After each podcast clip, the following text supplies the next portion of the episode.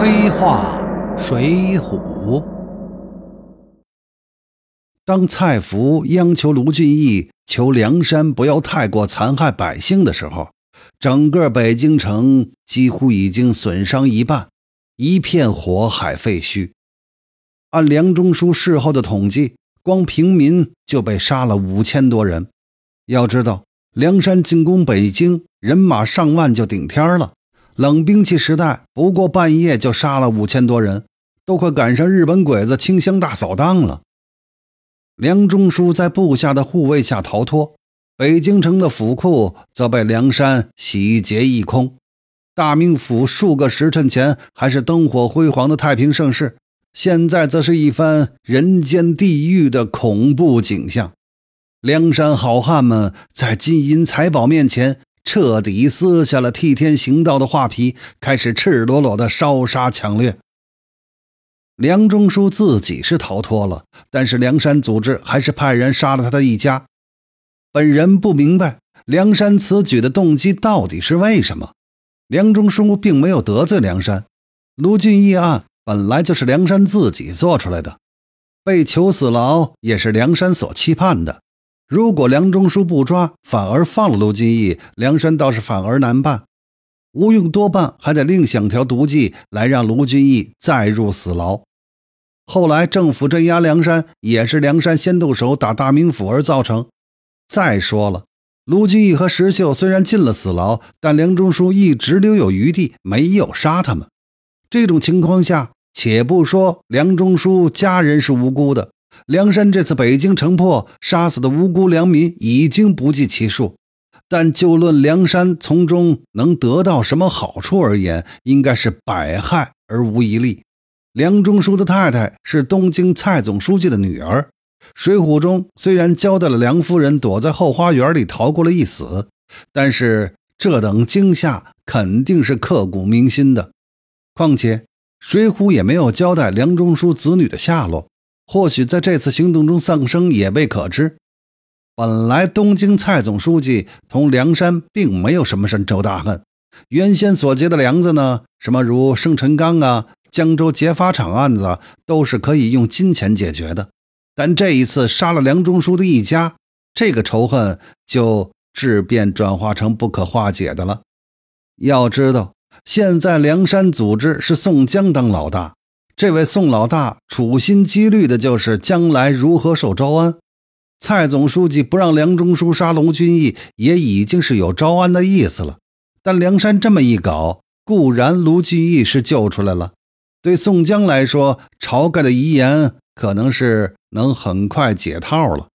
但是他老人家长远的目标招安，却因结下了当今第一红人蔡总书记这样的强仇而越来越远了。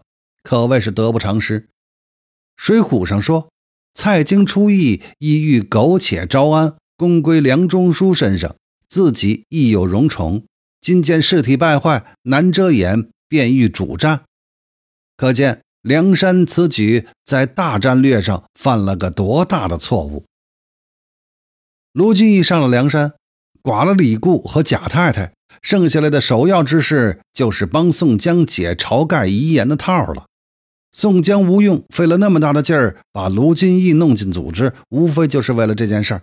于是，宋江先是玩出已经表演无数次的相让老大的把戏，估计梁山兄弟这一套也看得多了，有些烦了。李逵说：“哥哥若让别人做山寨之主，我便杀将起来。”武松说：“哥哥只管让来让去，让得兄弟们心肠冷了。”卢俊义可不是傻子。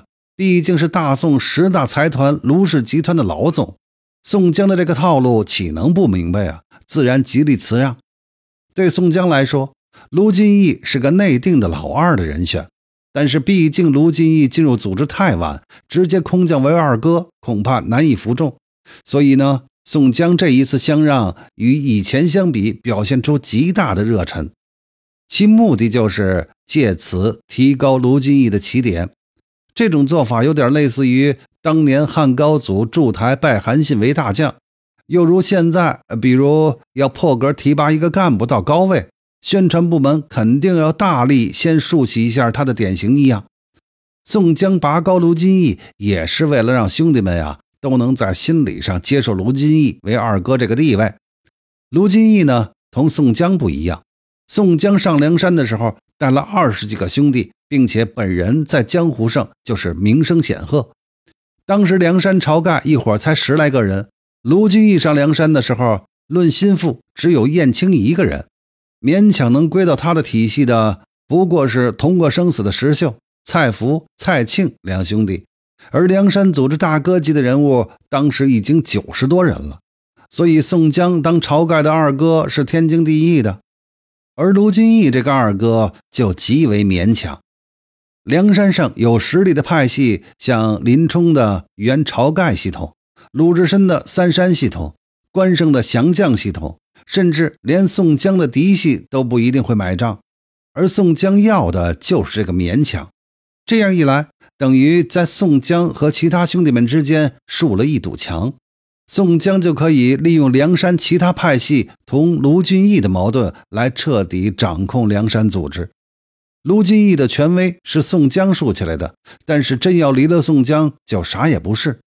宋江的这等权术那是相当的高明，不过更高明的呀还在后面。